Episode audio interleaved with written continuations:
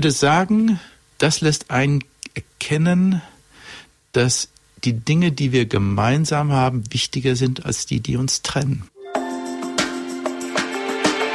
Get Happy. Bewusster leben. Zufriedener sein. Ein Antenne Bayern Podcast mit Kati Kleff. Herzlich willkommen, ihr lieben Menschen. Es ist wieder Freitag. Die neue Folge von Get Happy ist da und ich verspreche euch, das wird ein abenteuerlicher Trip. Wir sprechen in diesem Podcast so oft in Nebensätzen über das Universum. Ich finde, es ist mehr als überfällig, endlich mal einen Menschen zu Wort kommen zu lassen, der näher dran war, als wir es vermutlich jemals sein werden. Ursprünglich kommt er aus Iserlohn im schönen Sauerland und hat in den 70ern in Köln Physik studiert. So fing alles an. Nach seiner Doktorarbeit über Neuronenstreuung verschlug es ihn auf Umwegen für viele Jahre nach Amerika. Als die damalige Deutsche Forschungs- und Versuchsanstalt für Luft- und Raumfahrt Mitte der 80er per Ausschreibung nach Astronauten sucht, zögert er nicht lang und schafft es nach zahlreichen, strengen und extrem komplizierten Auswahlverfahren, neben 1800 Mitbewerbern unter die zwei Auserwählten die in den Orbit geschickt werden. The rest is history, wie man so schön sagt. Astronaut im Herzen wird er sicher für immer bleiben. Mittlerweile ist er aber auch noch unter anderem Wissenschaftsjournalist und Moderator, Bestsellerautor und er hat seit 2003 den Lehrstuhl für Raumfahrt an der TU München inne.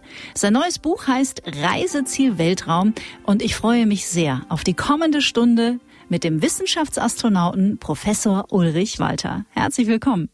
Ich grüße alle Hörer von Antenne Bayern. So schön, dass Sie da sind. Endlich, für mich wird wirklich ein Traum wahr. Endlich habe ich hier mal einen Experten sitzen, der sich wirklich mit dem Weltall und dem Universum auskennt. Haben Sie denn heute früh schon zum Himmel geschaut? Ist das so eine Tagesroutine für Sie oder ist der Himmel einfach da? Nein, ähm, er ist bedeckt, da gibt's nicht viel zu sehen. ähm, ansonsten mit Gedanken, muss ich ehrlich sagen, bin ich da sehr oft oben, ähm, weil Raumfahrt etwas ist, was soll ich sagen? Die alten Griechen, es gab einen Kosmopoliten damals, der schon damals gesagt hat, dort ist unsere Zukunft, dort werden meine Gedanken immer sein. Mhm. Selbst Leonardo da Vinci hat das gesagt. Er hat gesagt, wer einmal das Fliegen erlebt hat, der wird mit seinen Augen immer himmelwärts schauen. Und das ist tatsächlich so, wenn man einmal diese große Freiheit, diese Möglichkeiten, die damit verbunden sind, verstanden hat, dann sind die Gedanken eigentlich immer dort. Man muss nicht deswegen hochschauen. Mhm. Es ist im Herzen immer da. Ja. Ja. ja, Sie schreiben auch darüber, dass das Universum oder diese Reisen ins All Sie auch als Menschen total ja, verändert stimmt. haben. Mhm. Und das ist vermutlich bis heute so. Das hat sich nicht geändert. Mhm. Im Gegenteil, ich würde sagen, das hat sich sogar verstärkt. Mein Vorteil ist dreifach. Einmal war ich dort oben, ich weiß, wie es ich mhm. ist. Ich bin Wissenschaftler.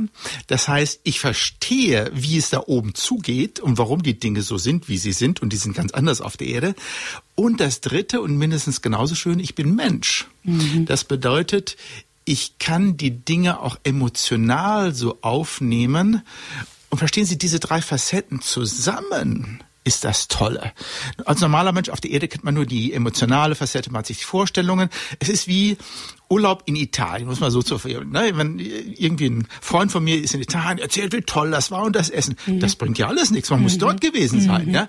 Und man muss vielleicht auch Italienisch sprechen, um zu verstehen, wie denn so die Kultur ist. Und wenn man diese verschiedenen Aspekte alle zusammenbringt, erst dann wird's ja richtig toll. Mhm. Und ich muss ehrlich sagen, darüber freue ich mich sehr. Ich finde es als Privileg, alle drei Seiten kennengelernt haben zu dürfen. Mhm. Ich freue mich so sehr, dass Sie uns mitnehmen auf eine kleine Reise, genauso wie in Ihrem aktuellen Buch, das wie gesagt in der vergangenen Woche mhm. erschienen ist. Ich möchte so gerne ein bisschen mit Ihnen philosophieren und auch spekulieren über die Zukunft der Raumfahrt, auch was das Universum uns alles noch mhm. lehren kann in den nächsten Jahrzehnten, Jahren, Jahrhunderten. Ja. Aber ich würde natürlich auch wahnsinnig gerne mal in Ihre Geschichte erstmal einsteigen, mhm. weil viele, die vielleicht, die uns jetzt zuhören, die noch gar nicht kennen. Wenn Sie an den, an den Ulrich Walter in den 70ern denken, der da in Köln Physik studiert hat, mhm. wollte der schon Astronaut werden? Nee. nee ne? Wissen Sie warum? weil es damals in Deutschland noch keine Raumfahrt gab. Es gab die Amerikaner, es gab die Russen, mhm. die sind zum Mond geflogen, das fand ich fantastisch. Aber ich war Realist, mir war klar, das ist nie, wird nie in Deutschland stattfinden. Das wird immer Amerikaner und Russisch bleiben. Und dann Anfang der 80er Jahre begannen die Deutschen darüber nachzudenken. Dann gab es ja auch die ersten deutschen Astronauten, Ulf Merbold, wir erinnern uns. Mhm. Ja, der ist dann zum ersten Mal geflogen, fand ich toll. Der war nämlich Wissenschaftler mhm. und hat Wissenschaft im Weltraum gemacht. Und ich bin ja auch Wissenschaftler, ich bin Physiker. Und dann auf einmal am 24. Dezember 1985. Wow. Da hat sich mein Leben verändert. Ich saß vor der Tagesschau, Köpke, ich weiß, kennen Sie den noch? Das war der Nachricht, das war der Nachrichtensprecher. Danke. Der hatte immer eine Fliege an, das war sein Markenzeichen. Mhm. Und die Frauen saßen wie Frauen, wie gebannt davor, auch schick angezogen, so hieß es, weil das der in ihrem Leben der wichtigste Mensch war, war immer toll mhm. gekleidet und der mhm. sprach die Nachrichten.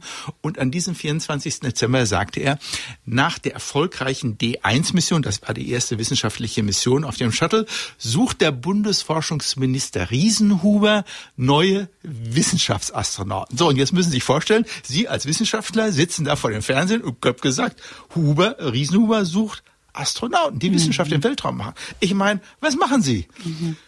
Also mich hat das wirklich gefesselt.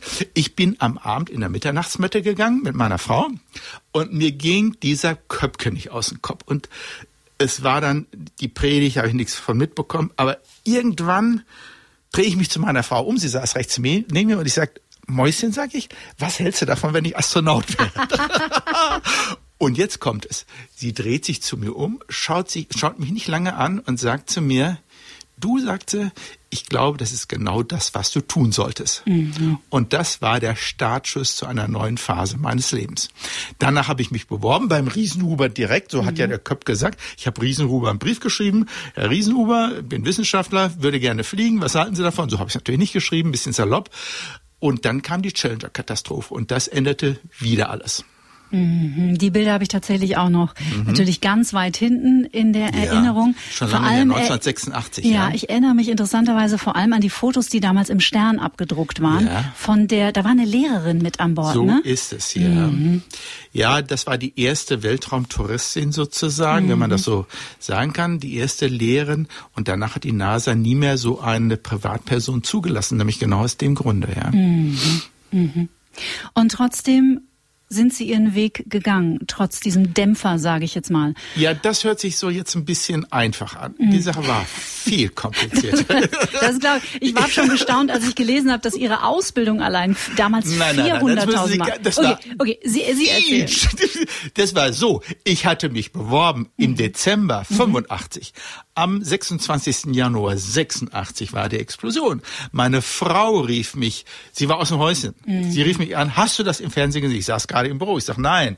Sagt sie, schau bitte das Fernsehen. Und dann sah ich eben diese explodierte Rakete. Und damit war klar, das ist das Ende meiner Träume. Mhm. Und dann habe ich einen Monat gewartet und dann sagte die NASA, wir werden das Programm erstmal unterbrechen. Die Frage war, halte ich meine Bewerbung aufrecht? Und dann habe ich mit meiner Frau gesprochen. Man muss wissen, als Astronaut ist es nicht so wichtig, welche Entscheidung ich fälle, denn wenn ich sterbe, ist es sozusagen für mich nicht mehr relevant, sondern es sind die Kinder und die Familie, die drunter zu leiden. Also war mir immer klar, die Familie muss entscheiden. Und deswegen hatte ich ja meine Frau zur Mitternachtsmitte gefragt, was hältst du davon? Und nur wenn sie Ja gesagt hätte, habe ich mich beworben. Sie hat nicht Nein gesagt. Ein sehr wichtiger Punkt. Und damals habe ich mich mit ihr, das war so im Februar 86 unterhalten, habe gesagt, Du, ich glaube, wir machen Folgendes. Wir lassen das erstmal ruhen und in ein bis zwei Monaten reden wir nochmal zusammen und dann werden wir beide zusammen entscheiden, ob ich die Bewerbung aufrechterhalten lasse. Mhm. Und genau das haben wir gemacht. Und dann stellte sich heraus, was der Grund war. Und dann haben wir uns tatsächlich nochmal zwei Monate später getroffen. Und dann habe ich ihr versucht klarzumachen, dass dieses Problem sicherlich nicht nochmal auftauchen wird. Das ist natürlich ein sehr rationales Argument. Frauen denken da eher ein bisschen emotional. Aber jetzt kommt der zweite wichtige Moment. Meine Frau hat sich davon überzeugen lassen und sie hat gesagt, okay, zwar sehr ungerne, aber mach weiter. Mhm. Und dann ungefähr ein Dreivierteljahr später haben die Amerikaner weitergemacht, dann haben die Deutschen weitergemacht und dann hat erst wirklich die Auswahl stattgefunden. Sie sehen also, es stand auf der Kippe. Mhm. Naja, der, der Weg auf den höchsten Berg ist ja meistens der herausforderndste ja. und der steinigste. Ja. Und ich meine, unter die letzten zwei zu kommen, ich habe schon gesagt, es war ein sehr kompliziertes mhm. und sehr mhm. strenges Auswahlverfahren. Ja. Ähm, Ich, das ist ja schon auch nicht mal eben so auf der linken Pobacke, sage ich mal. Ja, das ist allerdings wahr. Wir waren 1800 Bewerber. Fünf wurden zunächst erstmal ausgewählt als deutsche Astronauten. Zwei sind dann geflogen. Ja, das war sehr schwierig. Das Schwierigste, was ich in meinem Leben gemacht habe, es mhm. ging über ein Jahr, diese Auswahl. Es war voller Erfahrungen, sehr schwierig es war allerdings auch viel Glück dabei, wie so oft im Leben. Mhm. Wenn man so zurückblickt, ich hatte genau das richtige Alter. Zwischen 30 und 35 war vorgegeben. Ich war Physiker, also Wissenschaftler, flog gerne im Weltraum, bin schwindelfrei. Ich liebe es, Achterbahn zu fahren. Ich liebe es, Zentrifuge zu fahren. All das kam zusammen, ja. Sie waren körperlich fit. Ich war körperlich fit es passte alles. Mhm. Und ja, das stimmt auch, ich bin fachlich sehr, sehr gut. Ich habe also viele Publikationen. Und das alles zusammen, das hat's dann wohl gemacht. Mhm. Und vielleicht noch was als Tipp für diejenigen, die sich in Zukunft als Astronauten bewerben. Man muss immer Plan B haben. Die Psychologen sind da ziemlich wählerisch. Also wenn sie merken, der Kerl vor mir will unbedingt Astronaut werden und würde alles in der Welt tun, das zu erreichen, wird nicht genommen. Nein? Nein, weil zu verbissen zu sein ist nicht ein guter Astronaut. Man muss da lockerer rangehen. Man muss auch andere vorlassen können. Man muss nicht erwarten, dass man immer der Erste ist, sondern im Zweifelsfall andere vorlassen. Und man muss Plan B haben. Ich hatte Plan B. Ich habe gesagt, naja, wenn ich nicht gewählt werde, dann gehe ich eben in meine Uni und promoviere. Ich war promoviert, sondern mache meine Karriere an der Universität, mhm. so wie ich es sozusagen jetzt zum Schluss auch gemacht habe. Und das war dann vielleicht schon ausschlaggebend, dass man mich dann genommen hat. Was sind denn die psychologischen Herausforderungen für einen Astronauten? Ich glaube, es sind zwei Dinge. Es, um es mal allgemein zu sagen, ein ganz normaler Mensch zu sein. Mhm. Und das meine ich wirklich so. Also normal heißt, ich gebe ein Beispiel, da kamen zum Beispiel viele Fragen, da wird man gefragt, trinken Sie Alkohol? Da steht dann, ja, täglich, zweimal die Woche, einmal die Woche, nie, äh, aus gesellschaftlichen Gründen äh, so eine Reihe von Antworten. So, und jetzt, was antwortet man? Was ist die richtige Antwort? Mhm. Nun, man muss sich überlegen, was ist ein normaler Mensch in unserer Gesellschaft? Und ein normaler Mensch trinkt im gesellschaftlichen Rahmen abends oder auch mal in der Woche natürlich, also ich trinke öfter mal ein Glas Wein. Das ist normal. Zu schreiben, ich trinke nie Alkohol, nicht gut. Mhm. Ich trinke täglich Alkohol, ist natürlich genauso wenig. Gut, ja. Normaler Mensch. Er muss Freude am Leben haben. Er muss gerne im Team arbeiten können. Er muss mehrfach belastbar sein. Also wir haben zum Beispiel auf unserer Mission ungefähr immer sieben Aufgaben gleich gut durchführen müssen. Ist auch sehr wichtig, keine vernachlässigen. Deswegen muss man übrigens einen Flugschein machen, um diese Mehrfachbelastung auch wirklich zu zeigen. Ich glaube, das sind die wichtigsten und wirklich also psychologisch auch stabil zu sein, unter Stress und Druck in Ruhe zu arbeiten. Mhm. Und dieses Gefühl von Nee, bevor wir aufs Gefühl eingehen, da, mhm. da, das würde ich fast in einem separaten Abschnitt ja. machen, weil dieses Gefühl, da das erste Mal ja. oben zu sein, da finden Sie natürlich die wunderbarsten Worte dafür. Aber das Gefühl zu haben, zumindest wirklich, auch wenn da Kollegen sind oder Kolleginnen, mhm. das Gefühl zu haben, wirklich so fern und weg zu sein von seinem Heimatplaneten, mhm. alleine in dieser, mhm. in diesem Raum der ja wahren Unendlichkeit. Das ist ja ein Begriff, mhm. den können wir uns ja gar nicht vorstellen zu Lebzeiten. Mhm. Ob wir es jemals ja. verstehen, wir wissen es nicht. Im wahrsten Sinne des Wortes. Aber das muss man ja auch erstmal aushalten können, ne? Ähm, um ehrlich zu sein, darauf wird man getestet. Mhm. ja, man wird irgendwo in der Wildnis ausgesetzt, man muss ah, sich durchschlagen. Ja, ja, das wird alles. Es gibt ja nichts, was die Jungs da nicht testen. Also wirklich psychologisch, auf Klaustrophobie wird man getestet. Klar. Das heißt, es gibt so eine kleine Lederkapsel, die ist gerade mal anderthalb Meter lang. Da muss man sich dann in gebückter Haltung reinsetzen und dann wird man da reingelegt. Und das heißt, wir wissen nicht, wie lange sie da jetzt liegen bleiben. Genauso wird man irgendwo ausgesetzt. Man muss sich durchschlagen. Äh, ich habe mehrere Jahre in den USA gelebt, mhm. fernab äh, meines Elternhauses. Das war schon wichtig. Man muss andere Kulturen äh, kennenlernen. Es wird auch verlangt bei der Auswahl. Es wird verlangt, dass man mal im Ausland gewesen ist. Nicht nur immer hier in Deutschland hocken, immer den Mief riechen, den es hier gibt. Und die Deutschen sind schon sehr besonders anders, das muss man denen schon mhm. sagen. Ja. Also mal andere Kulturen kennenlernen, das hatte ich erlebt, deswegen war das für mich überhaupt kein Problem. Mhm. Und wie gesagt, es wird alles getestet, auch am Körper. Es gibt keine Körperöffnung, die von irgendwelchen Medizinern nicht untersucht wurden. Mhm. Jetzt sind Sie das erste Mal da oben. Hm. Sind Sie erstmal auf dem Weg nach da oben? Das kommt ja, das ist ja schon, das ist ja schon, ich meine, man kann das ja, ich stelle mir das ja nur vor, ja. aber man kann das ja tausendmal testen und tausendmal durchspielen. Ja. Es bleibt ja am Ende doch nur Theorie. Ja, so ist es. Die Realität ist immer noch beeindruckender als das, was man liest oder hört. Mhm. Ja, so ist es und so ist es auch beim Staat. Wie soll ich Ihnen das erklären? Sie sitzen auf einem Vulkan. Mhm. Unter Ihnen 2000 Tonnen Treibstoff. Aber nicht irgend so was, was Sie hier irgendwo in der Tankstelle bekommen, sondern Wasserstoff, Sauerstoff, das Beste, was die Menschheit kennt. Hochexplosiv unter Ihnen. Der Sicherheitsabstand, falls mal die Rakete explodieren sollte, ist 15 Kilometer, damit ja keine Trümmerstücke irgendwelche Menschen treffen. Und Sie sitzen aber genau oben drauf. Ja? Und ich werde oft gefragt, was für ein Gefühl ist das dann beim Start? Nun ja, man sitzt eben auf einem so einem Vulkan, mhm. der im nächsten Augenblick losgeht. Und es ist schon sehr beeindruckend, weil wenn diese Antriebe zünden, entsteht eine Energie von etwa zehn Kernkraftwerken gleichzeitig. Das mhm. ist schon. Und das ganze Shuttle, die ganze Rakete wird so durchgeschüttelt und vibriert dass es einem durch Mark und Bein geht. Und das ist eben das, was mir in Erinnerung bleibt. Man sitzt dort oben und merkt, dass man diesen Mächten ausgesetzt ist. Man ist angeschnellt. Man weiß, du hast überhaupt keine Chance, irgendwas zu machen. Du musst jetzt einfach nur da sitzen, abwarten. Und dann kommt was, was sehr interessantes fand ich. Das, diese Situation hatte ich noch nie. Man saugt so richtig sozusagen alles in sich auf. Kannst du das verstehen?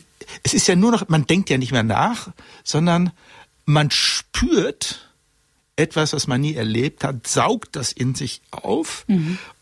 und nach ungefähr fünf Minuten ist alles vorbei. Da ist man nicht im Weltraum. Und wenn man oben sagt mal, oh, mhm. oh, das war jetzt aber gefährlich, ja, mhm. dann wacht man sozusagen eigentlich erst auf ist froh, dass alles gut gegangen ist und dann erst geht das Leben sozusagen normal weiter, obwohl das auch nicht stimmt, ist ja der Schwerelosigkeit. Mhm. Aber diese außergewöhnliche Situation, der man ausgeliefert ist, ohnmächtig ausgeliefert ist, die ist vorbei. Und das, komischerweise, das bleibt ewig hängen. Diese Ausnahmesituation, die auf einen einströmt, der man ausgeliefert, das bleibt ewig bei mir eingebrannt. Ich kann mir vorstellen, dass es fürs Gehirn auch sehr schwer zu verarbeiten ist. Vielleicht deswegen, oder? Ähm, was bedeutet verarbeiten? Verarbeiten, ich sauge ja nur auf. Ich verarbeite nicht, ich speichere ab, mhm. um sozusagen, äh, ich, möchte mal sagen, äh, archaisch gesehen, um beim nächsten Mal, wenn sowas passiert, dann irgendwie sich darauf vorbereiten zu können. Mhm. Aber das ist ja mhm. nie passiert. Aber man sagt, es wird abgespeichert und zwar so tief, ich würde mal sagen, im Kleinhirn, ähm, dass das ewig eingebaut. Nein, mhm. ich würde nicht sagen, ich hatte Angst. Es gibt keine Zeit zum Nachdenken und Angst zu haben. So, ja, das ist das Richtige. Es gibt keine Zeit darüber, Angst zu haben. Erst wenn Sie hinterher erwachen, da oben sind, dann sagen Sie sich, ah, das war aber gefährlich. Ja, und dann reflektieren Sie im Nachhinein darüber. Und ich weiß vom Kollegen, das geht allen so, aber es ist, kann ich Ihnen sagen, äußerst beeindruckend. Es klingt irgendwie, ich hätte gerade so Albert Einstein irgendwie im, im Kopf. Ja. Nicht, dass ich seine Arbeit jemals verstanden hätte, mhm. aber er hat natürlich viele schlaue Sachen gesagt, mhm. die ich auch mhm. gut nachvollziehen kann. Aber mir kam gerade so in den Sinn, wirklich eigentlich losgelöst von Raum und Zeit. Im wahrsten Sinne des ja, Wortes? Man ist außerhalb von Raum und Zeit, wow, würde ich sagen. Wow. Ja? wow. ja, weil Zeit vergeht nicht mehr. Mhm. Man ist außerhalb jeglicher Situation im Leben. Man steht außerhalb. Was soll ich Ihnen sagen? Ob es fünf oder zehn oder 15 Minuten ist, man kann es hinterher nicht mehr unterscheiden. Mhm. Mhm. Sie fliegen mit äh, Höchstgeschwindigkeit 5G. So nennt sich das? Was, was, wie kann ich mir das vorstellen? G ist das Maß für eine Beschleunigung. Ah, okay. Das heißt also, man wird mit fünffacher Erdschwere in den Sitz gedrückt beim Start. Tatsächlich ist das bei einer Rakete der Fall. Also ich beschreibe es in meinem Buch. Bei einer Rakete sind es 5G. Bei mir am Shuttle waren es nur 3G, ist aber auch schon ganz gut, wenn man das mit einem Porsche vergleicht, der vielleicht ein bis anderthalb geht und zwar immer gemeint zusätzlich mhm. zur normalen Erdschwere hinzukommt. Also 3G ist auch schon ganz gut. Da kriegt man schon mal, wenn man nicht aufpasst, ein Blackout ab 5, auch schon mal bewusstlos. Aber das wissen Sie, das ist nicht so schlimm. Das trainiert man vorher in Zentrifugen und man, es gibt Maßnahmen. Also man kann so Muskeltraining machen, um das zu verhindern. Also man trainiert es sowas vorher. Und deswegen ist es nur beeindruckend, nicht erschreckend. Mhm. Oder um es mal anders zu formulieren, ich werde oft gefragt, Herr Walter, hatten Sie keine Angst, als Sie da hochflogen? Die Antwort lautet nein. Aus zwei Gründen. Man hat keine Zeit, um Angst zu haben, das habe ich gerade beschrieben. Aber weil man eben sehr viel für diese Situation trainiert, man also vorher schon ungefähr weiß, was auf einen zukommt, das nimmt einem die Angst. Mhm. Man hat nur noch Sorge. Man weiß, und das sagt einem die Nase, jeder 200. Flug kann daneben gehen, also tödlich sein. Dies wissend hat man eine große Sorge, aber keine Angst mehr.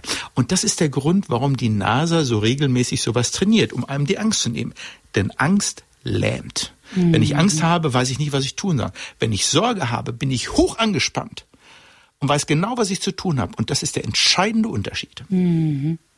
Das passt ganz wunderbar, weil äh, im Juni mache ich ja eine kleine Sonderserie mhm. zum Thema Angst, weil das natürlich gerade ein Gefühl ist, das viele Menschen nach den letzten ja. drei Jahren sehr im das Griff hat. Das Beste an der Angst und das Psychologische ist extrem wichtig. Mentales Training hilft gegen Angst. Mhm. Und das habe ich in meinem Leben gelernt. Also nehmen wir an, ich muss, ich habe irgendwo ein Vorstellungsgespräch Gespräch, und das lehre ich meinen Studenten heute.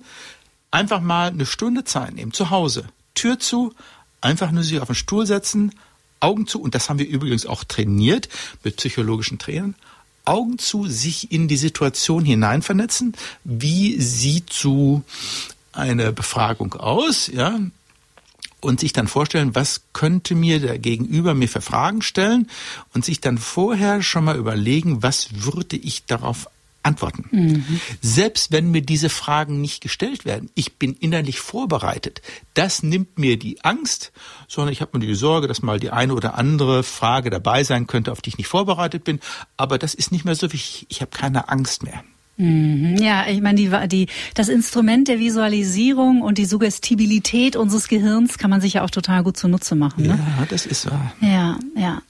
Vor ein paar Jahren ging ein Video vom Alexander Gerst um mhm. die Welt. Es gab ja leider bei Ihnen damals noch kein Social Media, wo Sie tolle Facebook-Videos ja, ja. hätten mhm. machen können oder Instagram oder was. Ja, Aber das Video ging sehr viral, weil das auch sehr berührend war. Er hat den Planeten, auf dem wir mhm. leben, aus der Metaebene mhm. ähm, und höher geht's ja nicht ähm, so wunderbar beschrieben. Als Sie Ihren Heimatort das erste Mal von so weit weg betrachten durften, als Sie das alles gespürt haben. Was ging da vor in Ihnen?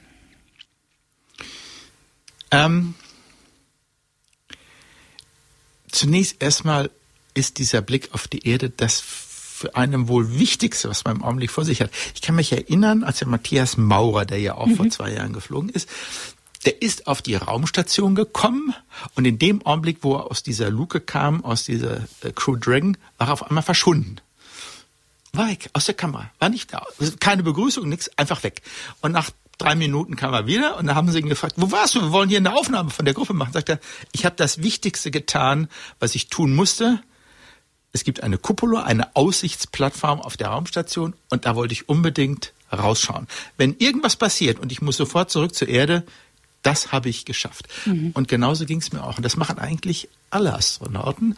Man versucht erstmal zum Fenster zu kommen und diesen Blick hinunter zu haben. Warum ist er so wichtig? Nun, zunächst erstmal ist der Abstand gar nicht so groß. Es sind ungefähr 350 bis 400 Kilometer.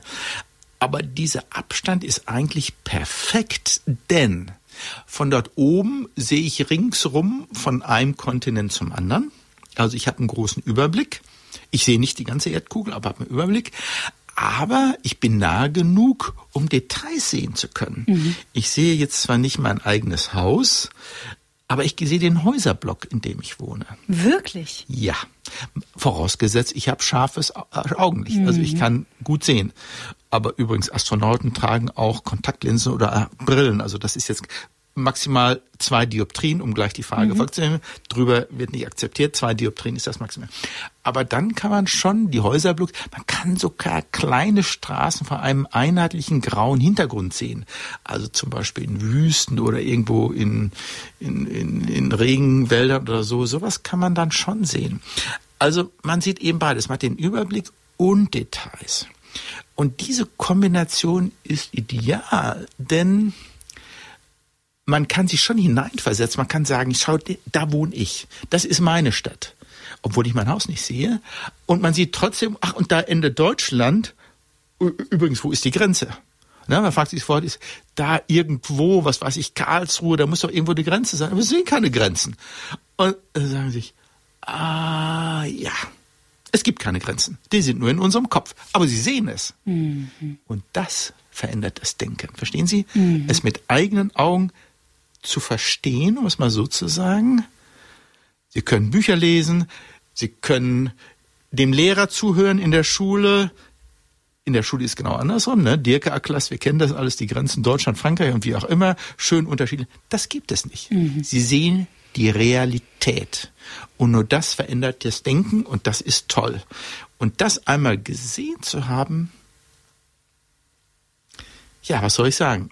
Ich würde sagen, das lässt einen erkennen, dass die Dinge, die wir gemeinsam haben, wichtiger sind als die, die uns trennen. Mhm. Naja, die Grenzen haben ja auch wir gemacht, ne? nicht der Planet. So ist es. Mhm. Wir Menschen sind diejenigen, die hineininterpretieren, die es nicht gibt. Das beginnt bereits schon bei den alten Griechen und den Religionen, Himmel und Hölle, und geht weiter bis wir sind Nationen und müssen uns bekriegen. Das mhm. ist alles nur in unserem Kopf. Mhm. Das ist das Wunderbare, finde ich, an Ihrer Arbeit und ja auch an Ihrem aktuellen Buch, ähm, dass Sie neben der Tatsache, dass Sie Wissenschaftler und Mensch sind, ja mhm. auch ein Philosoph sind. Ja, das stimmt. Oder? Ich habe, ich, das stimmt, ich habe vollkommen recht. Ich habe eine philosophische Ader. Äh, ich liebe Naturphilosophie, deswegen haben Sie ja gerade gesagt, die alten Griechen, ja. Und ich glaube, das ist uns Menschen im Abendland irgendwie eingehen. Wir sind schon, na, Sie wissen es ja Kant und so, das steckt uns alles im Blut. Und ich glaube, Wissenschaftler sind besonders sensibel auf solche philosophischen Fragen, weil wenn wir den Dingen auf den Grund gehen, kommen wir irgendwann zu einer Steinschicht, wo man, wo es nicht weitergeht. Mhm. Und ab da hilft dann eigentlich nur noch Philosophie. Und diese Philosophie, die mich so seit meinem 15. Lebensjahr begleitet und die durch die Raumfahrt doch wesentlich bestärkt wurde, habe ich eben auch in mein Buch mit eingearbeitet. Also mhm. genauso geht eigentlich mein Buch los mit solchen philosophischen mhm. Betrachten. Warum machen wir Raumfahrt? Warum wollen wir dorthin? Es geht eben mehr nur, als dass wir Wissenschaft machen, um ehrlich zu sein. Inzwischen ist mir klar, dass das eigentlich nur ein Feigenblatt ist. Die Wissenschaft. Ja. Das glaube ich auch. Feigenblatt in dem Sinne, dass man sagt, ja, Wissenschaft ist toll, das braucht die Menschheit. Ja, ja, Wissenschaft ist schon gut. Aber das ist nicht das Entscheidende, warum wir wirklich in den Weltraum wollen. Was ist das Entscheidende? Und das beschreibe ich gerade im ersten Teil, der nennt sich Space Rocks. Ein japanischer Freund, Kano-san heißt er, den ich gut kenne, und ich war in Japan, hat mir mal gesagt, wisst ihr eigentlich, warum ihr Raumfahrt macht? Ihr da im Westen? Und ich sage, ja, Wissenschaft machen wir da. Nee, nee, sagt er. Nee, überhaupt nicht. Jetzt bin ich anderes. gespannt. Er hat gesagt, schau her, ich bin ein Shintoist. Mhm. Ihr seid Christen. Für uns Shintoisten ist Gott in der Natur. Er ist unten bei uns. In jedem Baum, in jedem Grün steckt Gott. Daran glauben wir. Euer Gott ist im Himmel. Ihr glaubt, wenn ihr in den Himmel fahrt, dann kommt ihr Gott näher. Mhm. Ihr glaubt damit eine höhere Weisheit erlangen zu wollen und erlangen zu können. Deswegen fliegt ihr in den Himmel. Und ich weiß noch, wir standen da vor einem Shinto-Schrein und ich sagte, der Kerl hat recht. Genauso ist es. Mhm. Das treibt uns wirklich. Und in diesem Sinne ist die Wissenschaft nur das Feigenblatt. Mhm. Sensationell. Wunderbar. Ich habe eine Gänsehaut am ganzen Körper. Ich kann mir, also ich habe überhaupt keine ich, Ahnung von Wissenschaft, aber ich gehe da ja. total mit. Ich glaube, dass da, dass da ganz, ganz viel ähm, reinspielt. Es ist doch oft so im Leben. Ja. Wir werden getrieben und haben nie richtig verstanden, wovon wir getrieben werden. Aber als mir Kano-san das sagte, wusste ich, das ist richtig. Und noch was. Als ich zurückkam aus dem Weltraum, eine der meistgestellten Fragen war, haben Sie eine höhere Einsicht gehabt? Glauben Sie an einen Gott? Hinter diesen Fragen steckt doch genau das. Mhm. Ist es nicht so? Mhm. Und die Menschen haben recht. Das treibt uns. Mhm. Ja, deswegen habe ich ja eingangs gesagt, wir sprechen ja so oft über das Universum, weil ja das Universum mittlerweile ja fast der ich habe hier mal einen Psychiater sitzen gehabt, äh, der, der das Thema Glaube und Wissenschaft miteinander kombiniert. Das heißt, der leitet eine psychiatrische Klinik, mhm. ist aber ein ganz gläubiger Mensch und lebt in einem Benediktinerkloster. Ja. Und ähm, mit dem habe ich darüber gesprochen, ob wir nicht eigentlich für den Begriff Gott mittlerweile ein anderes Wort bräuchten, weil es ja. auch vielleicht ein bisschen durch Religion und Kirchen überstrapaziert so wurde. Ist es. Der Meinung bin ich auch. Ja. Und könnte es nicht am Ende dasselbe sein, frage ich mich, das Universum und Gott? ähm, das ist eine sehr interessante Frage und darüber habe ich viel nachgedacht. Mhm. Schauen Sie, ich bin ein gläubiger Mensch. Mhm. Für mich hat Religion allerdings zwei Aspekte. Das eine ist die christliche Kultur und dafür bin ich ein sehr großer Freund. Das hält unsere Gesellschaft zusammen. Mhm. Davon bin ich überzeugt und dafür kämpfe ich und dafür stehe ich ein. Ich bin ein tiefer Christ. Mhm. Der zweite Aspekt ist die Frage, glaube ich an einen Gott, der mich bestimmt, der mich in den Himmel oder Hölle bringt, das ist eine sehr persönliche Meinung. Das soll jeder glauben, was er will. Die Wissenschaft kann im Prinzip darüber nicht entscheiden. Das ist ein sehr interessanter Punkt. Die Wissenschaft wird dazu nie eine Aussage machen. Deswegen wird es immer eine Glaubensfrage bleiben. Mhm. Ich glaube daran nicht, aber das betrifft mich ehrlich gesagt nicht, denn der christliche Glaube ist für mich wesentlich wichtiger als der Glaube an diesen einen Gott. Mhm. Und wenn wir jetzt nun diesen einen Gott ersetzen durch Buddhismus oder irgendwas anderes. Und ist mal jetzt mal ganz ehrlich, der größte Teil der Menschheit glaubt nicht an unseren Gott. Mhm. Und da muss man sich schon fragen, ob vielleicht nicht die anderen recht haben statt wir. Mhm. Und dann kann man doch einfach sagen, okay, es gibt da draußen Kulturen, es gibt eine christliche, eine asiatische, wie auch immer. Jede Kultur hat ihr eigenes Daseinsrecht und uns vereint ein Glaube an etwas Höheres, um es mal so zu formulieren.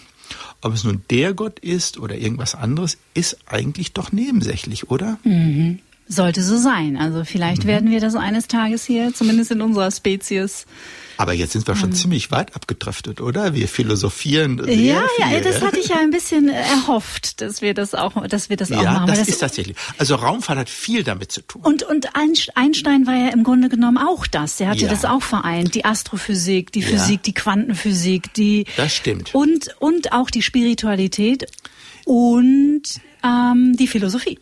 So ist es. Er war ein großer Philosoph. Er war auch ein sehr verbundener Jude, muss man sagen. Mhm. Aber wie ich glaubte nicht an einen Gott. Aber das ist okay. Mhm. Ja. Haben Sie sich mit seiner Arbeit ja, in Ihrem Leben tief, ja. sehr tief beschäftigt? Ja, das habe ich. Das muss ich. ich lehre es sogar. Ja. War er seiner Zeit einfach Jahrzehnte voraus, frage ich mich Einstein oft. war ein schwieriger Mensch. Ja. Er gehört wie Elon Musk, um mit der Raumfahrt wieder auf Über den möchte ich natürlich unbedingt auch mit Ihnen sprechen. Er war sehr ähnlich wie Elon Musk. Das heißt, diese Person mit einer sehr hohen Intelligenz und die wie manisch an einer Idee arbeiten, Einstein und Elon Musk sind so, sind persönlich gesehen, sagen wir so, man möchte nicht mit ihm befreundet sein. Glaube ich. Ähm, ich gebe Ihnen ein Beispiel bei Einstein. Einstein war verheiratet, am Anfang mit einer Frau, mit dem hat er einen Ehevertrag geschlossen. Und da stand dann genau drin, wann und wie oft pro Woche welche Wäsche zu waschen sein, Socken und wie auch immer. es ist erstaunlich, dass da überhaupt Kinder hervorgegangen sind aus dieser Beziehung, die dann auch später äh, geschieden wurde. Äh, also persönlich war er jetzt nicht gerade äh, sehr umgänglich. Mhm. Und so ist es, das weiß man auch von Elon Musk nicht. Ich möchte es mal andersrum formulieren. Ich glaube, nur solche Menschen, die extrem neugierig sind, und das sagte Einstein auch über sein Leben, und so ist auch Elon Musk, sehr viel Risiken eingehen, manchmal sogar zu viele Risiken, die also ihr Lebensziel manisch verfolgen. Nur solche Menschen können mit Glück, muss man auch haben, ihr Ziel erreichen. So war Einstein, so ist Elon Musk. Mhm. Haben Sie ihn getroffen mal? Einstein, nein. Auch Elon Musk habe ich leider noch nicht getroffen, aber äh, doch einmal in Australien. Mhm. Da gab es eine internationale Raumfahrtkonferenz. Da habe ich ihn getroffen.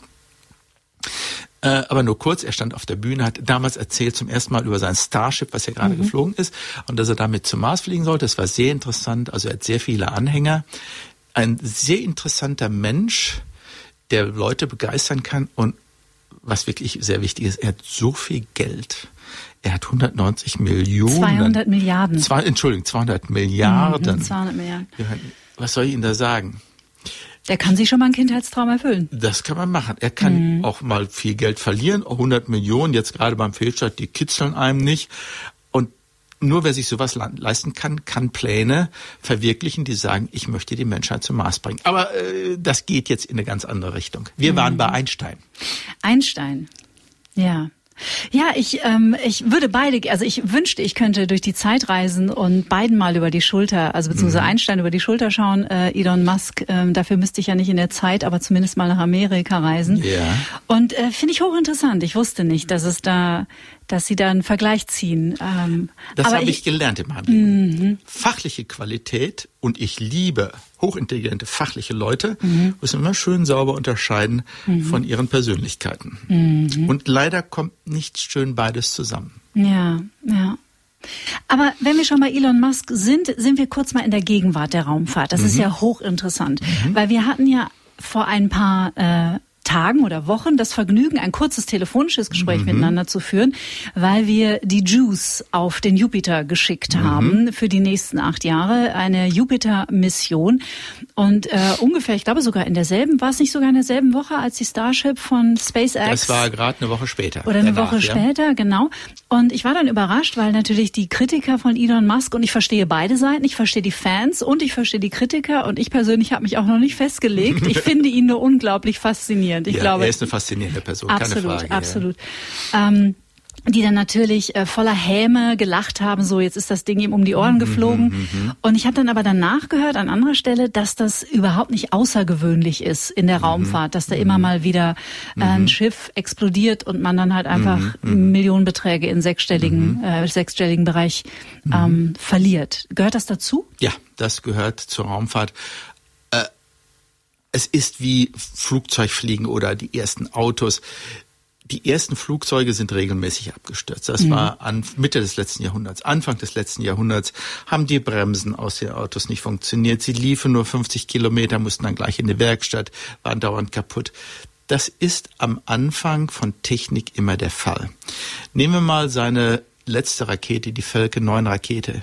Die hatte vier Fehlstarts und dann hat er kein Geld mehr gehabt damals, vor 20 Jahren, und hat gesagt, alles, was ich habe noch, stecke ich noch in einen Staat. Wenn das nicht funktioniert, bin ich pleite. Wenn es mhm. funktioniert, ist gut. Es hat funktioniert. Der fünfte.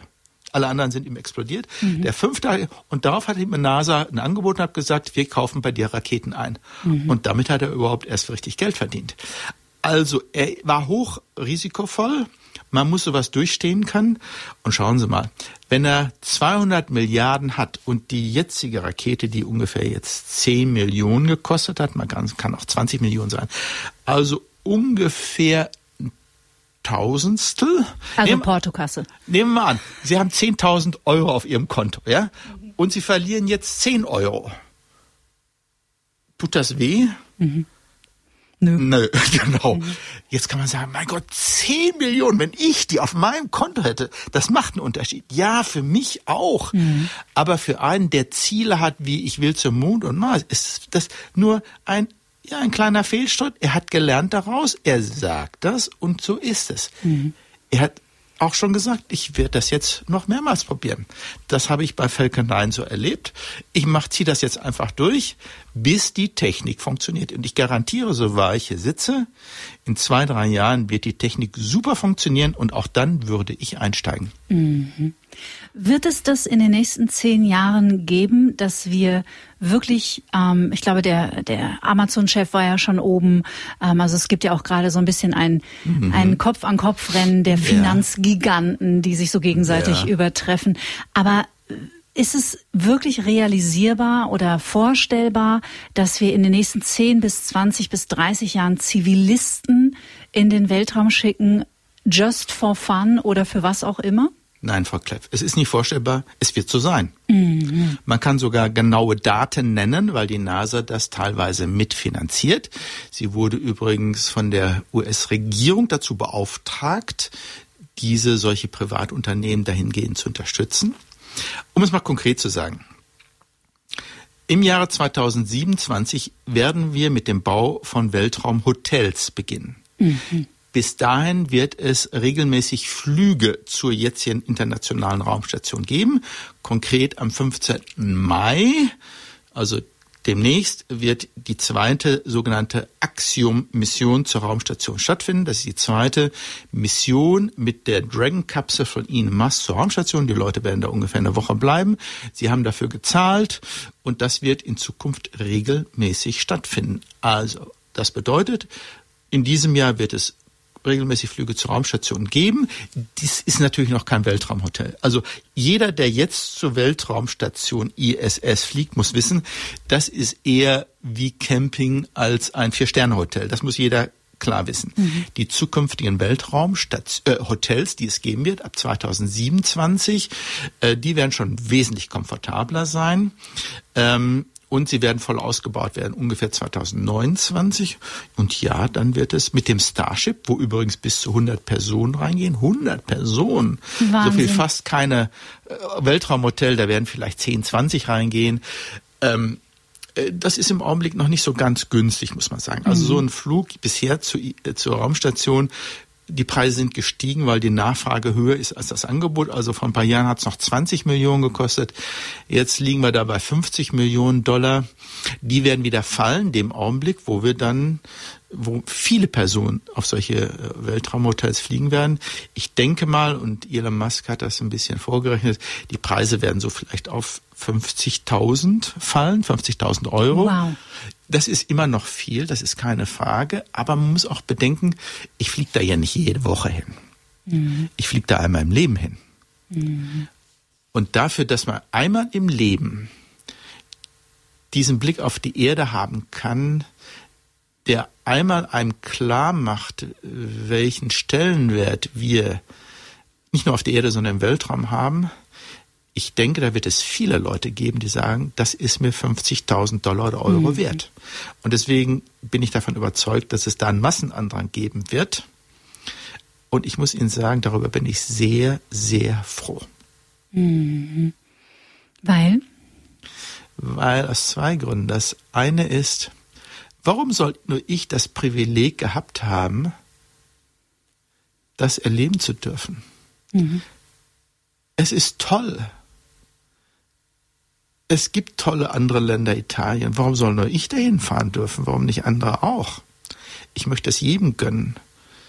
Ich bin davon überzeugt, dass jeder, der diese grenzenfreie Erde gesehen hat, dass die alle sagen werden, warum gibt es denn Kriege? Warum machen wir das? Das ist ein kleines Boot da unten. Mhm. Und wenn wir nicht selber auf uns aufpassen, dann werden wir nicht mal sein. Es gibt keinen Gott, der uns dabei helfen wird. Wir müssen uns auf selber aufpassen. Das sieht man mit eigenen Augen. Und dann zu sagen, ich habe es einmal verstanden, ich habe es wirklich verstanden. Die Dinge sind anders, als wie man sie hier unten sieht. Dieses Herumkrebsen in unseren kleinen Problemen ist nicht die wirkliche Welt.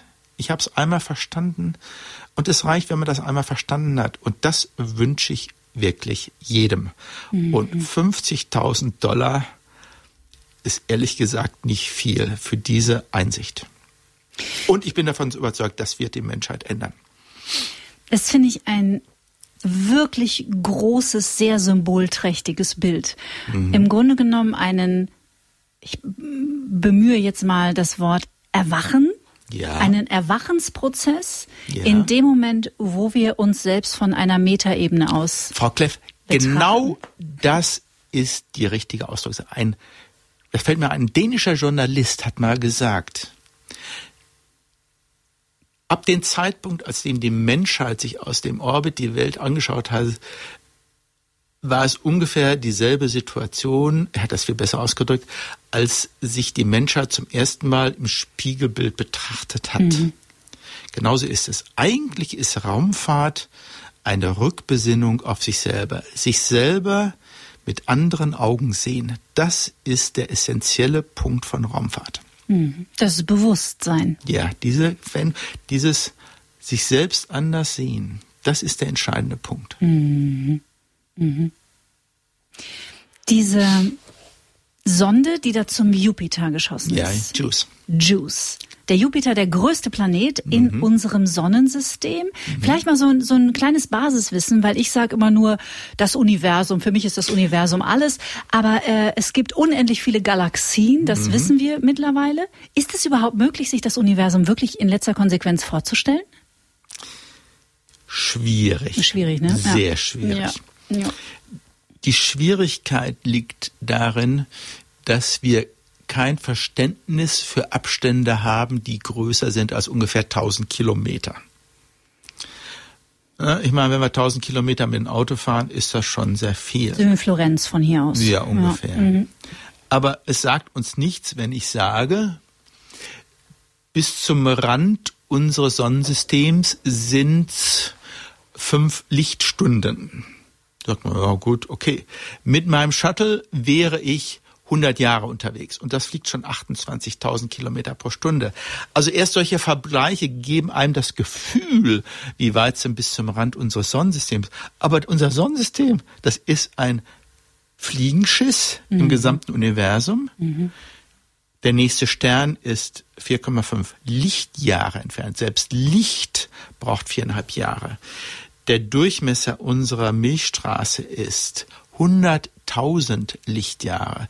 Bis zur nächsten Galaxie sind es 10 Millionen Lichtjahre. Mhm. Wo ist das Ende unseres Universums? Mhm. Wenn wir Glück haben, bei ungefähr 200 Milliarden Lichtjahre. Wenn wir Pech haben, ist es Weiter. unendlich. ja.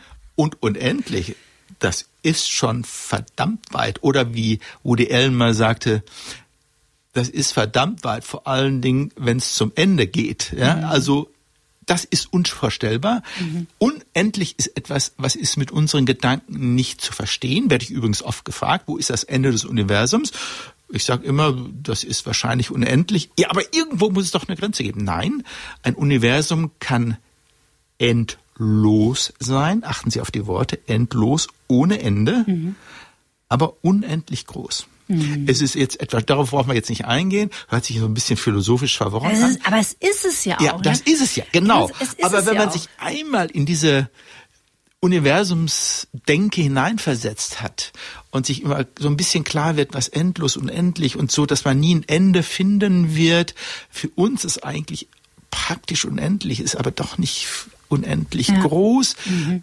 Aber dass es dann eh egal ist, weil man so weit man sowieso nicht kommen kann, dann kriegt man so zum ersten Mal die richtigen Relationen, die Bedeutung dieser kleinen Erde, ja, was soll ich jetzt sagen? Mhm. Mehr ist das falsche Wort, die Unendlichkeit, ja, aber wir verstehen es nicht, des Universums.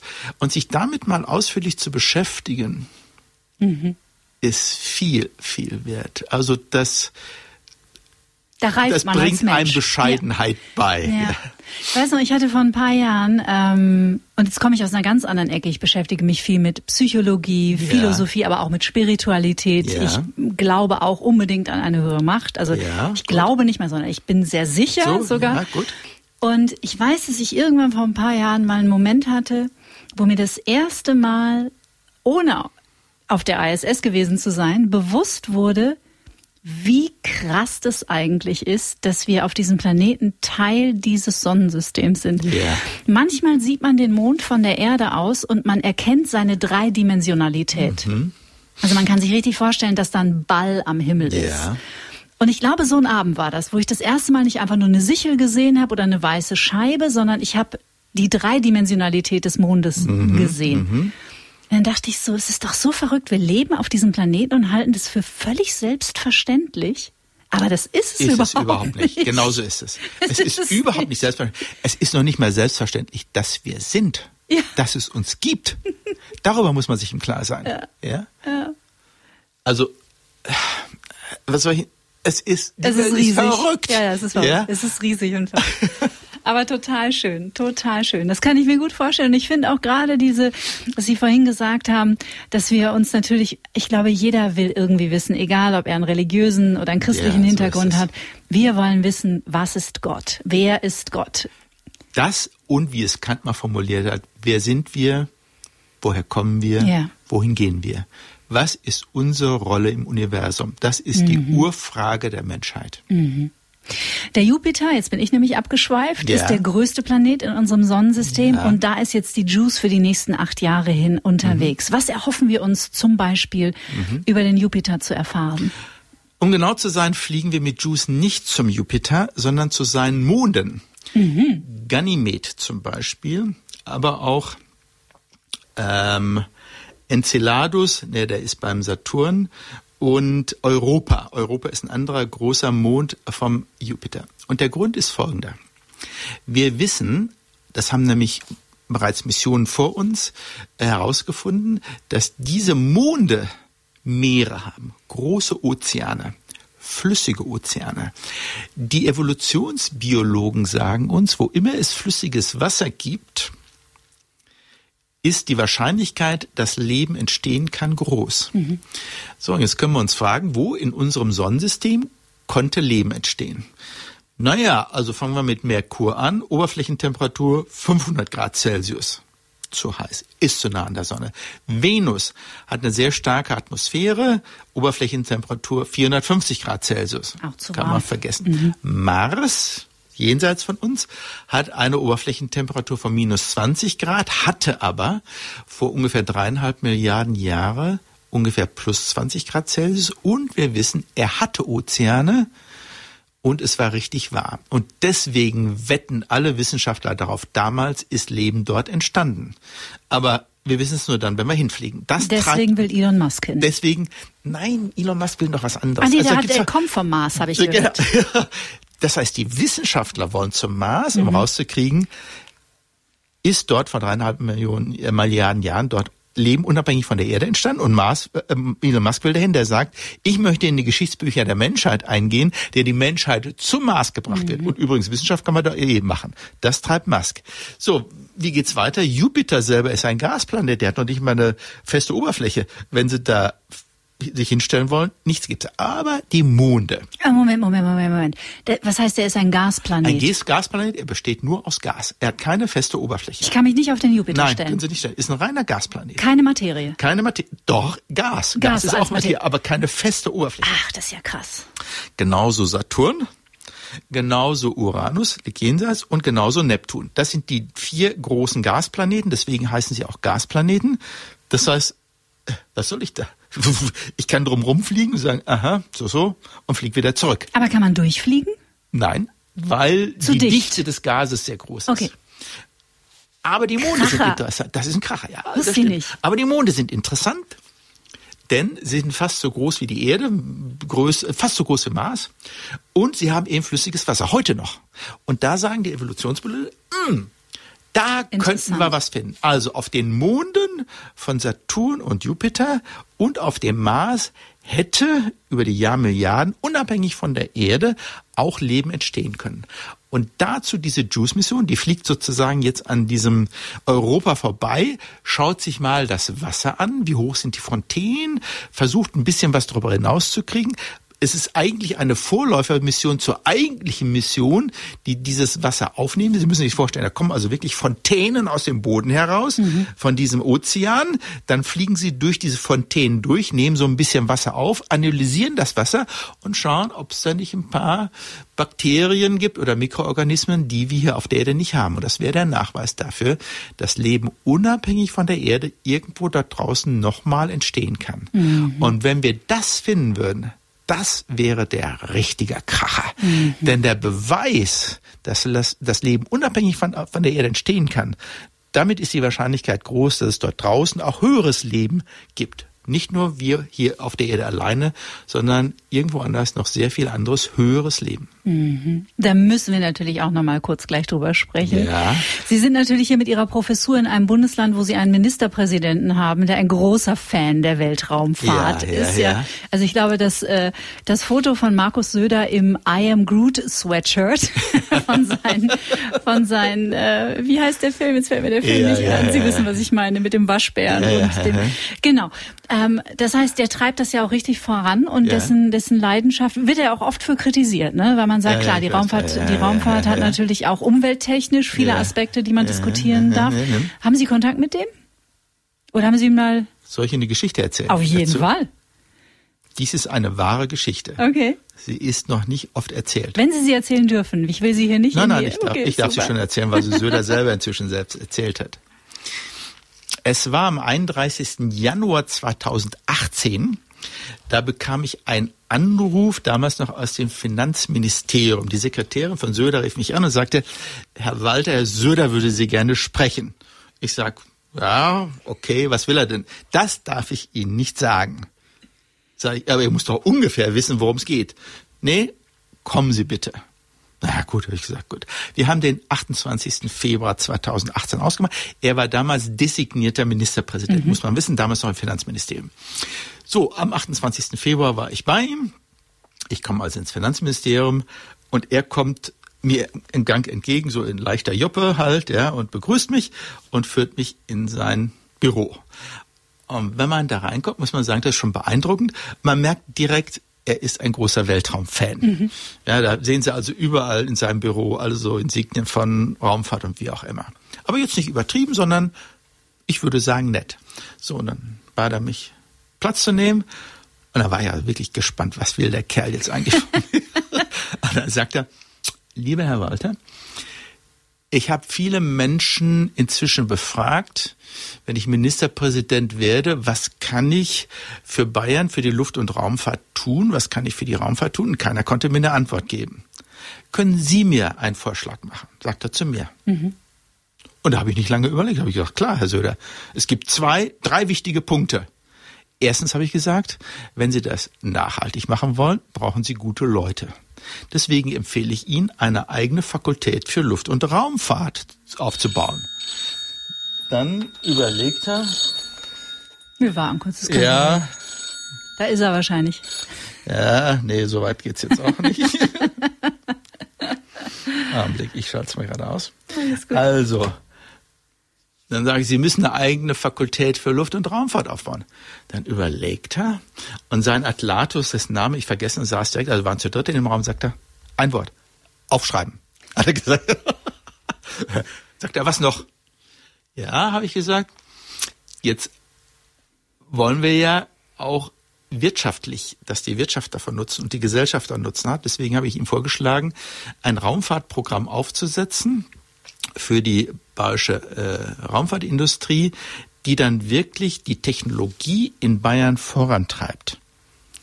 Und da habe ich gesagt, das kostet ein bisschen. Er selbst hat dann das Wort Bavaria One dafür geprägt, das wir alle kennen, und hat auch gesagt, aufschreiben. Mhm, mhm. Was noch sagte? Ja, habe ich gesagt, schauen Sie. Und wir müssen die Öffentlichkeit, der Öffentlichkeit zeigen, dass Raumfahrt für die Gesellschaft wichtig ist. Er hatte sofort kapiert, ich habe nicht gesagt, wir brauchen Satelliten. Wir wollen nicht zum Mond oder Mars, wir brauchen Satelliten. Für Bayern sind Satelliten deswegen wichtig, wir wollen wissen, wann ist die optimale Reifezeit von Getreide, welche Waldschädlinge sind wo, zu welcher Zeit. Wir können jeden Tag drüber fliegen, wir können das genau äh, uns anschauen. Das hat er sofort kapiert. Also müssen wir Satelliten bauen. Ein, wir bauen einen bayerischen Satelliten und damit es die Öffentlichkeit gut versteht, habe ich gesagt, machen wir ein Kleinsein mit der Kamera, die kann man dann fernsteuern. Und mit dieser Fernsteuerung gehen wir dann in die Schulen und die jungen Schüler können dann Diesen von unten aus diese mhm. Blick, also nehmen wir an, wir fliegen gerade über München, dann kann man eben hin und her schauen und sowas und das tun wir dann ins bayerische Fernsehen. Und Sie wissen vielleicht, er war früher Journalist, gerade auch beim bayerischen Fernsehen, hat er auch sofort kapiert und gesagt, Herr Walter, das machen wir. Und dann sage ich, Herr Söder, das kostet allerdings ein bisschen. Sagt er, nennen Sie mir eine Zahl. Und dann habe ich kurz überlegt, ich wusste, das kostet ungefähr so 20 Millionen, ungefähr so ein ganzes Projekt, einschließlich Staat, der allein so 5, 6 Millionen kostet. Sag ich, Herr Söder, das wird etwa 50 Millionen kosten. Ich wollte so ein bisschen aus der Reserve locken und schauen, äh, mhm. wo seine Grenzen liegen. Und dann stockt er kurz, sagt er, ich glaube, das ist machbar. Mhm. So, also zu diesem Satelliten ist es mhm. nie gekommen, aber mhm. die anderen beiden, die hat er dann umgesetzt. Also mhm. die Fakultät, das hat er mir dann aufs Auge gedrückt. Ich baue gerade die Luft- und Raumfahrtfakultät auf. Und dieses Bavaria One, dafür sind, das weiß die Öffentlichkeit weniger, tatsächlich viele äh, Gelder zur Verfügung gestellt worden. Das ist jetzt aufgegangen in die sogenannte High-Tech-Agenda, also nicht nur Raumfahrttechnik, sondern auch künstliche Intelligenz, was auch immer. Da ist viel Geld reingesteckt worden.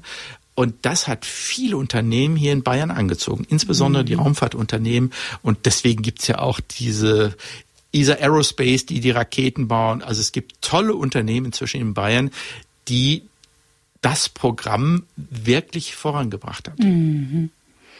Also auch eine Branche mit Zukunft. Ja, das mhm. kann man wohl sagen.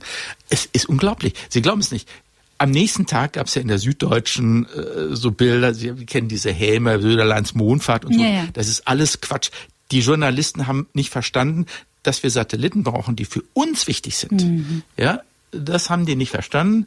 Vielleicht verstehen die öffentlich das jetzt. Wir brauchen Satelliten für die Kommunikation und für die Erdbeobachtung. Söder selbst hat es Jahre danach mal folgendermaßen ausgerückt. Da kam so ein Journalist, hat gefragt, wozu brauchen wir jetzt eigentlich diese ganzen Satelliten? Das nützt uns nicht. Da hat er gesagt, was glauben Sie? Woher wissen die Menschen, dass pro Jahr der Meeresspiegel um zwei, drei Millimeter steigt?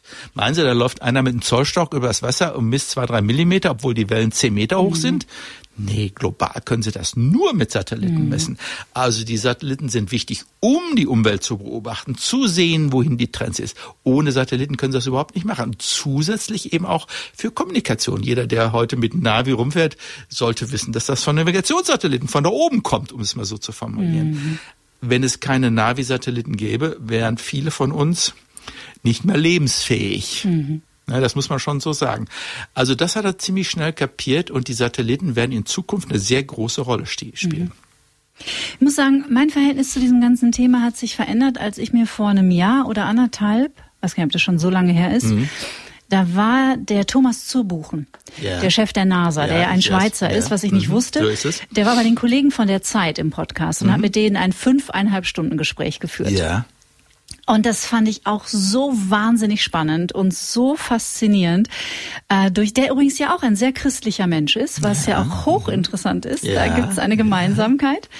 Ähm, und das hat mir nochmal den Blick geöffnet, was auch die Raumfahrt eigentlich, ähm, wie facettenreich dieser, dieser, dieser, dieser Zweig ist, sag ich jetzt ja, mal. Ja, das ist wahr. Ähm, wie gesagt, die Wissenschaft ist nur ein Feigenblatt. Mhm. Es geht wirklich um uns. Uns besser zu verstehen. Mit Satelliten, aber eben durch Weltraumtourismus. Mhm. Und ich fand es wichtig, darauf hinzuweisen, dass Weltraumtourismus für uns Menschen sehr wichtig ist. Mhm. Wir müssen einmal über UFOs reden. Also ich kann sie auf keinen Fall gehen lassen, ohne dass wir über UFOs gesprochen haben. Soll ich was sagen? Mir war immer klar, wenn ich ein Buch über UFOs schreibe, ja. dann verdiene ich wesentlich mehr Geld als je über jedes andere Buch. Das ist ja auch, das ist ja nach der Gottesfrage, ist das ja die zweite große, so die die Menschheit genau. anschaut. Wir wollen ja wissen, ob Oder wie es einer mal ausgedrückt, ein Philosoph, die Ufologie ist heute der Glaube der Neuzeit. Ja. Mhm. Und Gerade ist ja im letzten Sommer, wir kriegen das hier in den europäischen und deutschen Medien gar ja. nicht so mit, aber ich weiß, in Amerika hat ganz schön die Hütte gebrannt, weil ja auch das Pentagon, ich glaube im Sommer 21 oder 22, ja das erste Mal offiziell bestätigt hat, ja, man sagt ja nicht mehr UFO, es Jetzt seien Sie vorsichtig, jetzt. was Sie sagen. Das müssen Sie sehr präzise formulieren. ich hoffe, ich hoffe, dass ich es differenziert und korrekt sage. Ähm, es gibt Aufnahmen von nicht identifizierten Flugobjekten. Man sagt, glaube ich, nicht mehr unknown flight Ja, object, so ist es, sondern ja. not identified. So ist oder, es, ja. Genau. Wie, wie heißen die jetzt? Nicht UFOs, sondern Äh, UPAs, glaube ich. UPAs. Ja, so, mhm. jetzt. Ähm, um genau zu sein, die Formulierung ist sehr wichtig, hat sie gesagt. Es gibt Aufnahmen, von denen wir nicht wissen, was es ist. So, jetzt. So hat sich formuliert. Genau. Was nicht bedeutet, dass UFOs sind. Nee. Und UFOs, und das ist der entscheidende Punkt, wenn wir UFOs sagen, dann glaubt ja die Öffentlichkeit, das sind Außerirdische. Ja, das klar, das wollen wir ja auch anderen glauben. Nichts zu tun. Liebe Zuhörer, bitte hören Sie jetzt genau zu, was ich sage. UFOs bedeutet unbekannte Flugobjekte. Mhm. Und die sieht man immer nachts, also wenn man eigentlich nichts sieht. Und dann sieht man kleine helle Punkte. Zu glauben, Lichterscheinungen nachts wären außerirdische, das eine ist eine Sache, das andere ist eine ganz andere. Okay? Und das genau haben die Amerikaner gesagt. Wir haben nicht verstanden, was es ist, aber sie haben nicht gesagt, dass es außerirdische ist. Ein sehr wichtiger Punkt. Was glauben Sie? Es sind keine Außerirdischen. Und die Sache ist ziemlich einfach. Ganz Okay, einfach. ja. Ja. Ja, Es können keine Außerirdischen sein. Weil? Aus folgendem Grund. Wir müssen uns in die Situation der Außerirdischen hineinversetzen. Also nehmen wir mal an, wo ist der nächste Planet, auf den Sie sein könnten? Da sagen die Planetologen, das sind diejenigen, die sich mit anderen Planeten auskennen, sagen, so ungefähr in frühestens in 30 Lichtjahren Abstand. Licht braucht 30 Jahre, mit einem schnellen Raumfahrzeug 300, da müssen sie aber schon richtig schnell fliegen. Zehntel, nehmen wir mal 300. Jetzt stellen Sie sich mal vor, Sie sind Außerirdische. Sie fliegen 300 Das Jahre fällt mir nicht schwer. Sie fliegen 300 Jahre zur Erde. Was bringt Sie dazu, 300 Jahre irgendwo hinzufliegen? Machen Sie das so als Wochenendtrip oder wie auch immer? Was Vielleicht haben bringt die Sie- ein anderes Zeitverständnis als wir. Entschuldigen Sie mal, 300 Jahre, das ist nicht Wer ein weiß. Wochenende. nee, es gibt nur einen einzigen Grund. Und da gibt's interessante Bücher darüber. Es gibt wirklich nur einen einzigen Grund, warum Außerirdische sowas machen würden. Und ein Kollege aus äh, den USA hat Folgendes gesagt. Erst wenn mein eigener Stern eingeht, wenn er nach ein paar Millionen, Milliarden Jahren eingeht, dann muss ich mir ein anderes Zuhause suchen, weil mein Planet bringt's nicht mehr. Also brauche ich ein neues Zuhause. Dann gibt's ein anderes Buch, das zeigt, ja, es gibt solche Raumarche nennt man das. Also wo Millionen von Menschen Unterkunft finden und da kann man tatsächlich über hunderte von Jahren überleben und zu anderen Planeten fliegen. So, jetzt stellen Sie sich mal vor, äh, die Außerirdischen zu ein paar Millionen setzen sich in so eine Raumarche und fliegen zur Erde. Was wollen die jetzt von uns? Sagen die, hallo, wie schön, dass wir jetzt da sind und übrigens morgen fliegen wir wieder zurück? Nein. Sie brauchen einen neuen Heimatplaneten. Punkt aus. Machen die dann Jahrzehnte ja lang rum und sind nur nachts da und nee. Das Einzige, was die wollen, ist runterkommen, Menschheit vernichten, übernehmen. Haben die das bisher gemacht? Nee.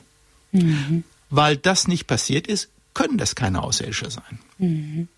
Aber bleibt es nicht trotzdem ein bisschen eine Glaubensfrage? Ja, das ist natürlich das Faszinierende. Ich daran. möchte es so gerne glauben. Ja, genau. Wir wollen dran glauben, es ist so schön. Die Ufologie ist der Glaube der heutigen Zeit. So ja, ist es. Mhm. Ja, ja. Das ist, ja, ist einfach was, was alle Menschen antreibt. Ne? Ja, so ist es. Und diese nicht identifizierbaren Flugobjekte, Ja. was glauben Sie, was sich da dahinter verbirgt? Sind das dann wirklich die Sachen. Chinesen oder ist es ein Wetterballon? Oder? Es gibt natürlich äh, Einrichtungen, äh, Non-Governmental Einrichtungen, die sowas untersucht haben. Und bei allen, die man untersucht hat, hat man herausgefunden, dass natürliche Effekte dahinter stehen. Also ich gebe Ihnen ein Beispiel. Rakete. Es gibt Nachtstarts. Und wenn die starten, ganz oben an der Spitze gelangen sie dann in einen, den Schein der Sonne. Also wir starten in der Nacht und ganz weit draußen ist dann natürlich schon Sonne, ne? Auf der, wenn man einmal die Nachtseite hinter sich gelassen hat. Und dann kann man nicht nur die Rakete sehen, sondern ganz oben wird teil- teil- teilweise Treibstoff abgelassen. Und das erzeugt dann wie so ein Engel einen riesigen Schein, der da einfach am Himmel steht. Und das ist oft missverstanden worden als ein UFO. Äh, früher, inzwischen hat man sich ein bisschen dran gewohnt, gibt's doch diese Himmelscheinwerfer vor den Diskos, kennen Ja. Sie die? Die so hin und her gehen und wenn es bewölkt ist, dann sieht man so einen Schein hinhuschen. Also da gab's früher viele Meldungen, dass das UFOs wären. Die unterschiedlichsten, also es sind immer nur Lichter bei Nacht. Es gibt kein einziges tolles Bild bei Tag, wo man sowas wirklich gut sieht. Und ich sage immer, erst in dem Augenblick, wo sie mir jetzt hier so einen Außerirdischen ins Studio stellen vor mir und ich drücke ihm die Hand und ich sage, okay, jetzt glaube ich, erst dann glaube ich, dass es Außerirdische gibt. Mhm. Vorher ist alles Fake. Mhm. Außerhalb unseres Sonnensystems vielleicht? Oh, das ist jetzt, jetzt kommen wir zur eigentlich interessanten Frage. Auch darüber habe ich übrigens ein Buch geschrieben. Ich habe mich mhm. lange da äh, auseinandergesetzt. Also man muss, bei der Frage muss man genau fragen, meinen wir außerirdische, also höhere Zivilisation in unserer Milchstraße oder jenseits davon? Die Unterscheidung ist deswegen so wichtig, weil wir wissen, dass wir nur zu anderen Planeten innerhalb unserer Milchstraße hinfliegen können. Sowas nennt man übrigens Planet Hopping. Mhm. Also mit einer Raumarche zu anderen hin. Dauert ein paar Millionen Jahre, okay, aber Raumarche, wie gesagt, mit Millionen von Menschen ist das durchaus machbar. Und vielleicht, also ist, werden wir sie treffen. Und die Antwort lautet ja, eher unwahrscheinlich. Also die Evolutionsbiologen sagen, die Wahrscheinlichkeit, dass sich irgendwas von hier dem Tisch Holz oder Erde zum Menschen entwickelt, ist schon extrem unwahrscheinlich. Deswegen werden wir wahrscheinlich in unserer Milchstraße auf keine andere Zivilisation treffen. Darüber hinaus sieht die Sache komplett anders aus. Wir wissen, dass es passieren kann, sonst wären wir nicht da. In einem unendlich großen Universum mit unendlich vielen Planeten egal wie groß die Wahrscheinlichkeit ist, dass sowas passieren kann, nennen Sie mir irgendeine unwahrscheinliche Zahl, das mal unendlich, kommt immer eine endliche Zahl raus. Mhm. Und deswegen muss es dort draußen irgendwo andere Zivilisationen geben. Ha. Ha, ja, jetzt sagen Sie, sehen Sie, wusste ich's doch. Jetzt kommt der Wermutstropfen. Nämlich, wenn, sagen wir, in 10 Millionen Lichtjahren Entfernung, das ist so die nächste Galaxie, zu der wir nie hinfliegen werden können, weil die Abstände zu groß sind. Wenn es da diese Zivilisation gibt, können wir jemals mit denen kommunizieren? Wenn Licht, angenommen, wir senden denen eine Botschaft. Hallo, wir sind hier, Erde, ne toll. Gibt's euch da draußen? Und die Nachricht braucht 10 Millionen Jahre. Mhm. Und nehmen wir an, die können das wirklich empfangen und die antworten uns und sagen, ja, toll, super, das ist ihr, ja, hallo und klasse. Dann kommen nach 20 Millionen Jahren eine Antwort. Mhm. Meinen Sie, hier sitzt noch einer und wartet auf eine Antwort? Die wissen ja noch nicht mal, dass wir damals eine Nachricht losgesandt haben. Vielleicht gibt's ja, wahrscheinlich gibt's die Menschheit dann gar nicht mehr. Also auf jeden Fall, wir werden nie rausfinden, ob das der Fall ist. Und deswegen können wir das alles komplett vergessen. Aber allein das Denken, das Wissen, dass in einem unendlich großen Universum das der Fall sein muss, finde ich faszinierend. Genauso faszinierend ist es zu wissen, dass wir in unserer Milchstraße die Einzigen sind. Mhm. Außer, und jetzt kommt die Klammer, die uns wieder an den Anfang dieses Gespräches führt, zum Ende, wir überwinden Raum und Zeit. Ui, ui, ui, ui, jetzt. das ist das nächste Gespräch, das wir führen, oder? Ähm, wie macht man das? Also es gibt zwei Möglichkeiten, äh, die immer wieder in der Science-Fiction-Literatur auftreten. Das sind Wurmlöcher. Ne? Also hinfliegen haben wir gerade gesagt, Millionen von Jahren können Sie vergessen. Und dann gibt's ja die Wurmlöcher, das sind so eine Art Abkürzungen durch Raum und Zeit. Das muss man sich mal vorstellen. Haut da im Wurmloch eine Abkürzung. Damit sind wir übrigens wieder bei Einstein. Ja. Einstein mit seiner Relativitätstheorie hat bereits schon gezeigt, dass es sowas theoretisch geben muss gibt viele Fachveröffentlichungen darüber, die zeigen, ja, die kann es geben. Die Frage ist, ob sie praktisch möglich sind. Und die Antwort lautet schlicht und einfach nein. Mhm. Man kann zwar per Formeln hinschreiben, um es mal so zu firmen, aber praktisch umsetzbar ist es nicht. Also das scheidet aus. Jetzt kommt aber die Möglichkeit, die geht tatsächlich. Jetzt wird's interessant. Zeitreisen. Da wollen Sie doch raus, oder? Ach, ich war gar nicht festgelegt. Also ich erlebe in Meditation manchmal echt ziemlich verrückte Sachen. Ähm, vielleicht Zeitreisen, warum nicht? Zeitreisen. Also ich werde oft gefragt, Herr Walter, wird es Zeitreisen geben? Es wäre jetzt zu ausführlich, da ins Detail zu gehen. Die Antwort lautet nein. In die Vergangenheit auf keinen Fall. Es gibt da ganz einfache logische Gründe. Nehmen wir an, ich würde in die Vergangenheit reisen können. Nehmen wir mal an zu meiner Großmutter und ich erschieße sie, dann wird es mich ja gar nicht geben. wenn es mich nicht gäbe, hätte ich ja gar nicht in die Vergangenheit reisen können, um meine Mut Großmutter zu erschießen. Aber wenn ich sie nicht erschossen hätte, würde sie ja leben. Also würde ich doch existieren. Mhm. Also existiere ich oder existiere ich nicht? Man nennt sowas eine Inkonsistenz, eine logische Inkonsistenz. Und das ist ein deutliches Zeichen, dass sowas nicht geben kann. Außerdem ist es ja so, wenn es Zeitreisen in die Vergangenheit geben würde, dann würden uns doch massenweise Leute aus der Zukunft bereits heute besuchen. Mhm. Haben Sie schon mal einen aus der Zukunft hier gesehen? Das, ich kann das Gegenteil nicht beweisen. Ich habe noch keinen gesehen. Übrigens gibt es eine interessante Story, ein Science-Fiction-Roman, der beschreibt, wohin würden die Leute aus der Zukunft vor allen Dingen reisen?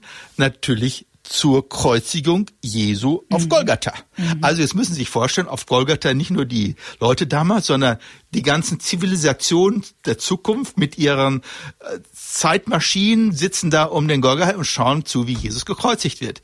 Ist jetzt nicht, steht nicht gerade so in der Bibel drin, um mhm. es mal so zu formulieren. Also deswegen wird das nicht sein können. Aber jetzt kommt es. Zeitreisen in die Zukunft werden möglich sein. Oh wow. Aber nur in die Zukunft. Das zu beschreiben ist etwas schwierig. Mhm. Hat was mit Einstein und Relativitätstheorie. Man braucht eine Rakete, die ziemlich schnell fliegen kann, Lichtgeschwindigkeit. Aber dann kann ich im Prinzip in eine weit entfernte Zukunft fliegen. Ob ich das will, ist eine andere Frage. Wissen Sie, wenn ich zum Beispiel 100 Jahre in die Zukunft fliege und dort ankomme und ich kenne keinen und ich sag mir, oh Gott, oh Gott, oh Gott, oh Gott, zurückfliegen geht ja nicht mehr, mhm. ne? wie gerade beschrieben. Es geht nur in die Zukunft. Und deswegen ist es fraglich, ob das so toll wäre. Aber ja, das wäre möglich. Ich könnte dieses Gespräch endlos fortsetzen. Ich hätte noch so viele Fragen. Vielleicht führen wir es an anderer Stelle vor. Das würde mich total freuen. Gerne. Es war so schön, dass Sie da waren. Super, super spannend. Reiseziel Weltraum, das neue Buch von Professor Ulrich Walter. Ich danke Ihnen von Herzen und bleiben Sie gesund, bleiben Sie neugierig und ja. auch so open-minded, wie Sie Frau sind. Frau Kleff, das ist das Wichtigste. Als Einstein mal gefragt wurde, was ist das Besondere an Ihnen, hat er gesagt, ich bin eigentlich nicht besonders gut. Was mich auszeichnet ist, hat er gesagt, ich bin leidenschaftlich neugierig. Ja. Das hält einen jung und das ist das Wichtigste im Leben. Das sollte man im Leben nicht verlernen. Das sind immer die letzten Worte in diesem Podcast. Bleibt neugierig. Ah ja, das wusste ich nicht. Ja. Ja. Also bleiben Sie neugierig und gesund. Ich werde es auf jeden Fall sein. Tschüss. Tschüss. Und ich danke euch, ihr Lieben, fürs Zuhören und dass ihr diesen Podcast teilt. Das war mal eine ganz andere Folge, aber ich hoffe von Herzen, dass ihr sie mit der gleichen Spielfreude und der gleichen Neugier und Begeisterung anhören konntet, die ich empfunden habe, als ich mit Professor Walter sprechen durfte. Ich finde das Universum einfach das tollste Thema der Welt. Genießt euer Wochenende. Wir hören uns nächsten Freitag wieder. Bleibt zuversichtlich, bleibt gesund und, ha, ihr habt's gehört neugierig. Tschüss. Get Happy. Bewusster leben. Zufriedener sein. Ein Antenne Bayern Podcast mit Kati Kleff. Jetzt abonnieren.